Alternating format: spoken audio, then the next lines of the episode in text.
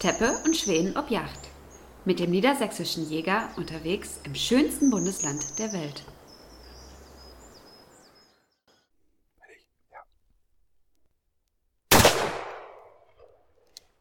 Weidmannsheil, Christian. Weidmanns Dank Biene. Das war Nutria Nummer 4 heute. Ja, Manchmal läuft's. heute zumindest. Ja. Und wir kümmern uns heute tatsächlich mal um ein Problem, was in Niedersachsen lange Zeit meiner Meinung nach vernach- vernachlässigt wurde. Nämlich um die Nutria-Bejagung. Gut, für dich als Emsländer ist es natürlich viel dichter dran als für mich als Heidger. Ja. Aber auch bei uns sind die Nutria inzwischen standwild geworden. Früher waren wir mal froh, wenn wir irgendwo mal einen gesehen haben.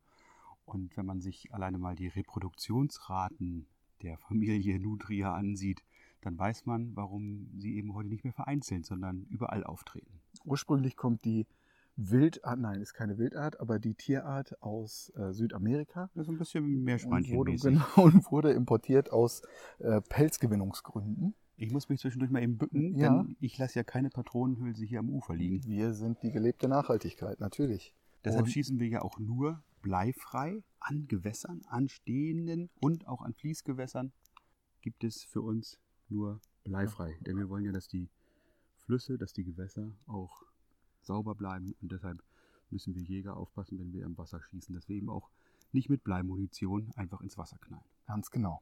Wir sind hier an einem ganz kleinen Bachlauf, der aber trotzdem sehr stark frequentiert ist von Nutria. Wenn man sich ihn ansieht, weiß man auch warum. Das sind paradiesische Bedingungen für Nutria. Wir haben hier keine besondere Bewaldung links und rechts, also wie wir das sonst an unseren Heideflüssen haben, mit den Erlen links und rechts, die viel Schatten bringen. Durch den Schatten dann keine, kein Bewuchs im Wasser. Und hier ist es eben ein offener Bach äh, zwischen den Wiesen, der natürlich völlig bewachsen ist, dadurch auch eine ganz geringe Fließgeschwindigkeit hat. Und überall die Möglichkeit zur Deckung und zur Nahrung bietet. Der Nutria Heißt das eigentlich der, das oder die Nutria? Ja, das ist ganz schwierig. Ähm, Jedenfalls diese wunderbare Tierart, ähm, ich liebe es inzwischen ähm, auf Nutria zu jagen, hat hier paradiesische Be ähm, Bedingungen.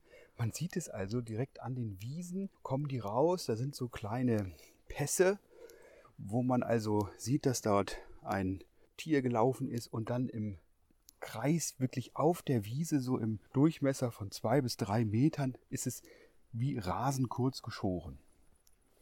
Und wenn man sich dann diesen Tieren nähert, dann sind sie flups in dem Bach verschwunden und da sieht man eben dann auch ganz versteckt die Eingänge zu ihren Bauen in den Uferböschungen.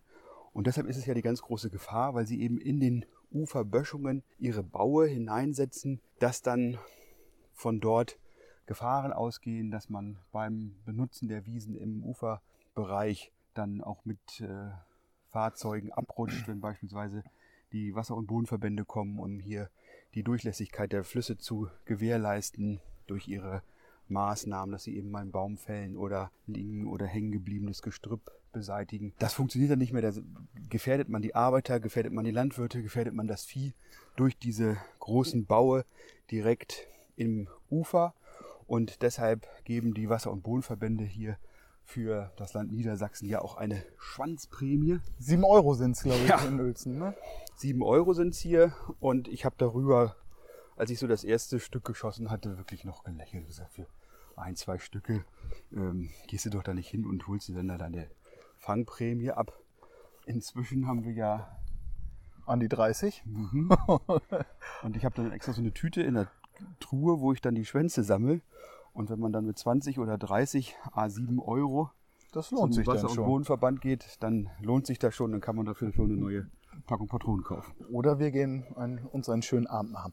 Ganz ähm, gefährlich ist natürlich das, was du gesagt hast, gerade für die Bewirtschafter bei ähm, Wie Wiesen und Weiden. Ähm, aber noch gefährlicher ist natürlich die Aktivitäten dieser ähm, illustren Bande, wenn es an den Küstenschutz geht und dort die Deiche unterhöhlt werden. Dann geht es wirklich um Geld und auch um Existenzen. Ich habe vor zwei Jahren, was glaube ich, auf dem Landesjägertag in ähm, der Landesjägerschaft Niedersachsen einen hochinteressanten Vortrag eines holländischen bzw. niederländischen Nutria-Bekämpfers. Die nennen das tatsächlich nicht Nutria-Jäger, sondern Nutria-Bekämpfer. gehört. Und zwar geht es darum, wenn äh, der Nutria, die Nutria, das Nutria ähm, dort die Deiche so verletzen würde, dass das Land unter Wasser steht, dass wir ähm, dann schlagartig in Niedersachsen eine ähm, explosionsartige Vermehrung ähm, von holländischen Mitbürgern haben. Darf man das so noch sagen? Ist das äh, noch politisch korrekt, Herr Tepper? Das musst du im Lichte des Paragraphen 130 Strafgesetzbuch Volksverhetzung beleuchten. Nein, Darüber könnten Fall- wir aber auch, wo, was zurzeit sich einige herausnehmen, äh, Ja. was mir wirklich Angst und Schrecken bereitet, Ja. könnte man da auch mal einen eigenen Podcast zu machen. Auf jeden Fall, ähm, Henk van der Steen hieß der gute Mann. Und der hat äh, bei seinem Vortrag darüber berichtet, dass die Niederlande jährlich 63 Millionen Euro für die Nutria-Bekämpfung ausgeben. Und in den Niederlanden ist es tatsächlich so, dass die Nutria nicht bejagt, sondern bekämpft werden. Und zwar so bekämpft werden, als wollte man sie ausrotten. Da gibt es staatlich beauftragte Nutria-Jäger, die den ganzen Tag nichts anderes machen, als Nutria zu suchen und dann im besten Fall dann auch erlegen oder töten, wie sie es nennen. Auf der anderen Seite, Der Ems? auf der anderen Seite der Ems ist das Emsland, ja, meine Heimat. So ja fast ähm, der schönste Landkreis. Ähm, Die einen sagen des so, die anderen sagen der Welt.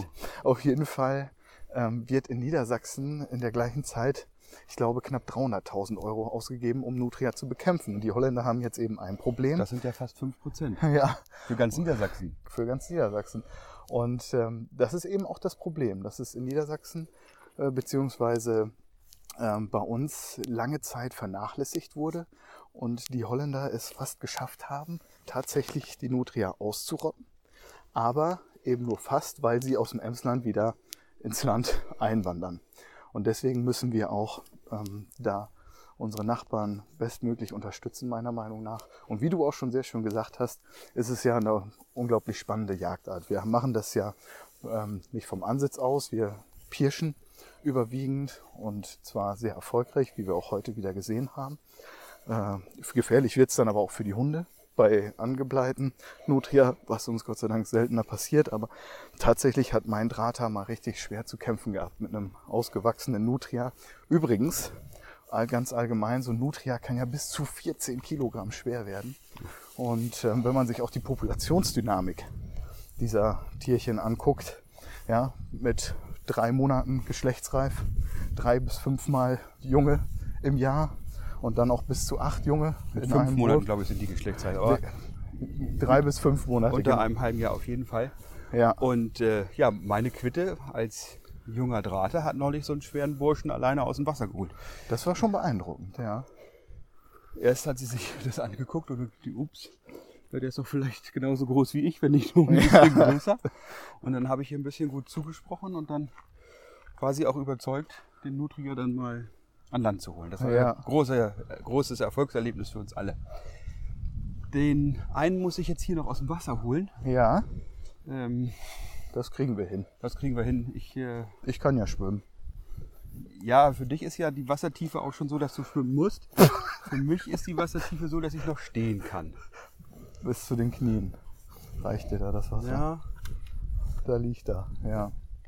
Auf jeden Fall ähm, noch ein. Äh, Jetzt ist Gustav, der hier Der flüstert. Der flüstert? möchte nämlich gerne reingehen ins Wasser, um Nutria rauszuholen. Da ist er. Da ist er, genau. Gustav, meinetwegen kannst du das gerne machen. Hier sind aber auch ein paar Brennnesseln am Ufer. Das macht dir nichts aus, okay. Dann seil ich dich hier ab. Also Waffe ist auf jeden Fall immer entladen. Nicht nur, wenn Kinder dabei sind, sondern auch sofort nach dem Schuss Wird die Waffe gebrochen. wird die Schrotflinte gebrochen und äh, Sicherheit geht immer vor. Wir schießen hier auch teilweise auf kurze Entfernung und wir sehen eben auch, was die Schrotschüsse anrichten. Ja, absolut. Wir haben ähm, noch ganz kurz zu den, zu den Gustav harten hat jetzt mal Fakten. seine Beine schon Zu den harten Fakten? Nutria, 110 bis 124 Tage, nee, 140 Tage sind es, glaube ich, äh, Tragzeit. Und was auch ähm, ein wichtiger Punkt war bezüglich einer Gesetzesänderung, war ähm, oder ist nach wie vor natürlich die Populationsdynamik und die Problematik, die damit einhergeht. Ähm, kann sich hier festhalten. aber auch die Ja. Nutria hat ja ihre Zitzen seitlich am Rücken angebracht. Also fast oben auf dem Rücken, damit also das die, Weibliche Stück auf das jeden Fall. weibliche Stück ihre Jungen auch während des Schwimmens säugen kann. Pass auf, das ist noch eine Brennnessel. Nicht, dass sie dir jetzt durchs Gesicht zieht. Direkt vor dir. Und jetzt zwei Meter nach links. Der Bach ist nicht so tief, da kannst du gut durchlaufen. Wir haben im vergangenen Jahr insgesamt in Niedersachsen, ich glaube, 33.000 Nutria knapp. Ne? Und 2001 ging es tatsächlich erst los mit der Jagd. Da wurden vielleicht drei, vier Stück geschossen.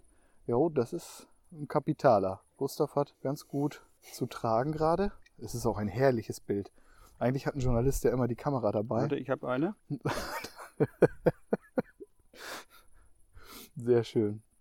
Ja, Warte, und warte, warte, mittlerweile haben wir im vergangenen Jahr tatsächlich 33.000 Stück Guck. auf der Strecke gehabt. Natürlich sind noch ein paar Stücke Fallwild dabei, aber das, ähm, an dieser Streckenentwicklung sieht man eben ganz deutlich, was da in der Vergangenheit nicht Oh ja. richtig gelaufen Das ist. ist bald einen halben Meter lang. Aber Gott sei Dank eben nicht platt, deshalb ist es auch kein Beamer. Beamer? Daran kann man das immer wunderbar sehen. Das wäre nämlich in Niedersachsen sehr strafbar. Nicht so gut, ja.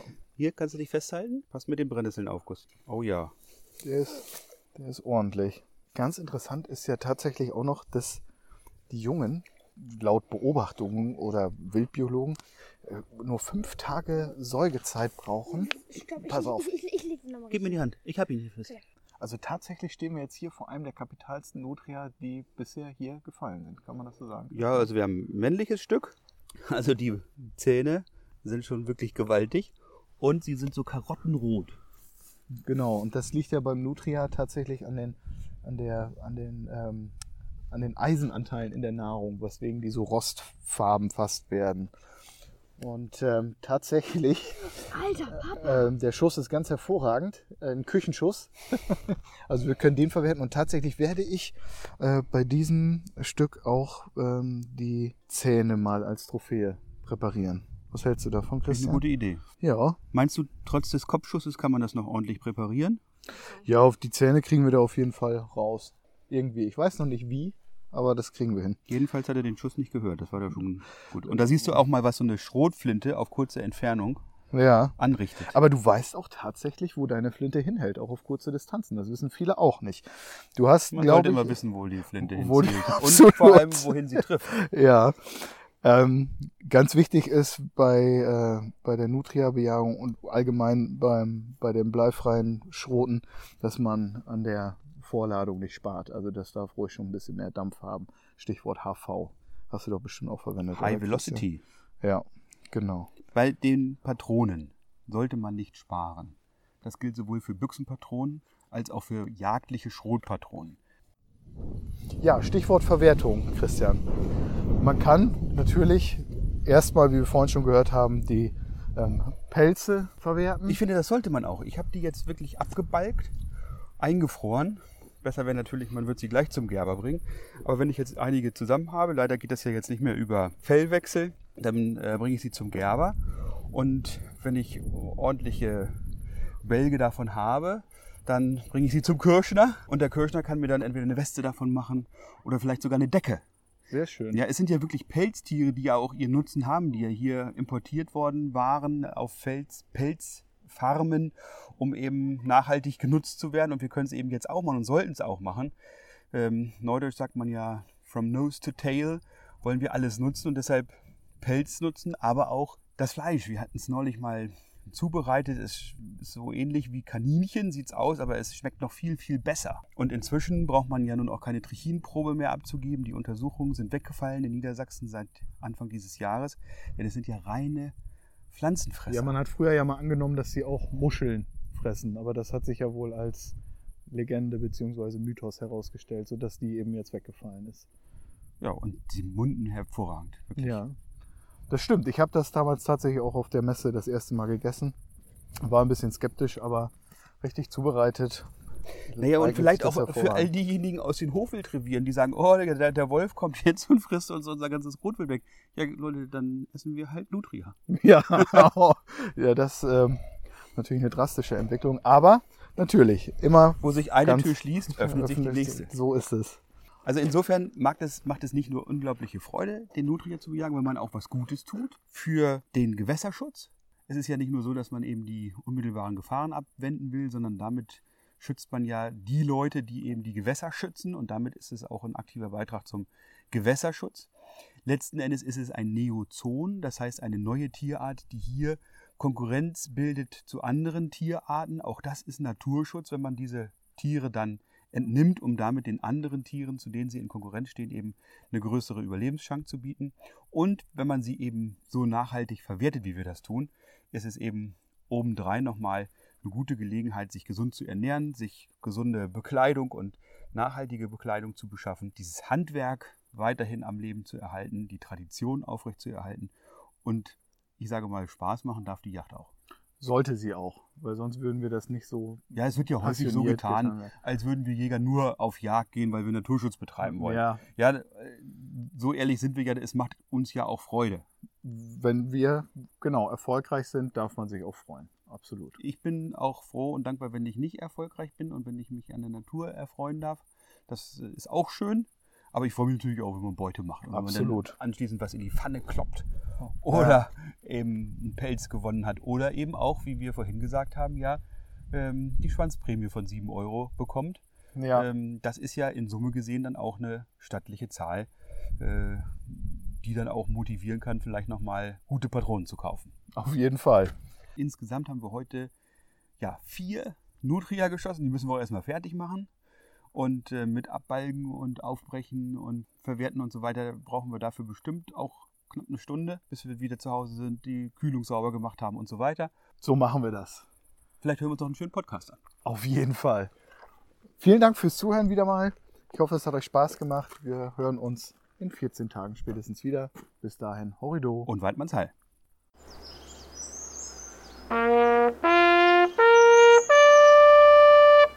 Teppe und Schwänen ob Yacht ist eine Produktion der Jagdzeitschrift Niedersächsischer Jäger. Mit freundlicher Unterstützung von Franconia und den VGH-Versicherungen.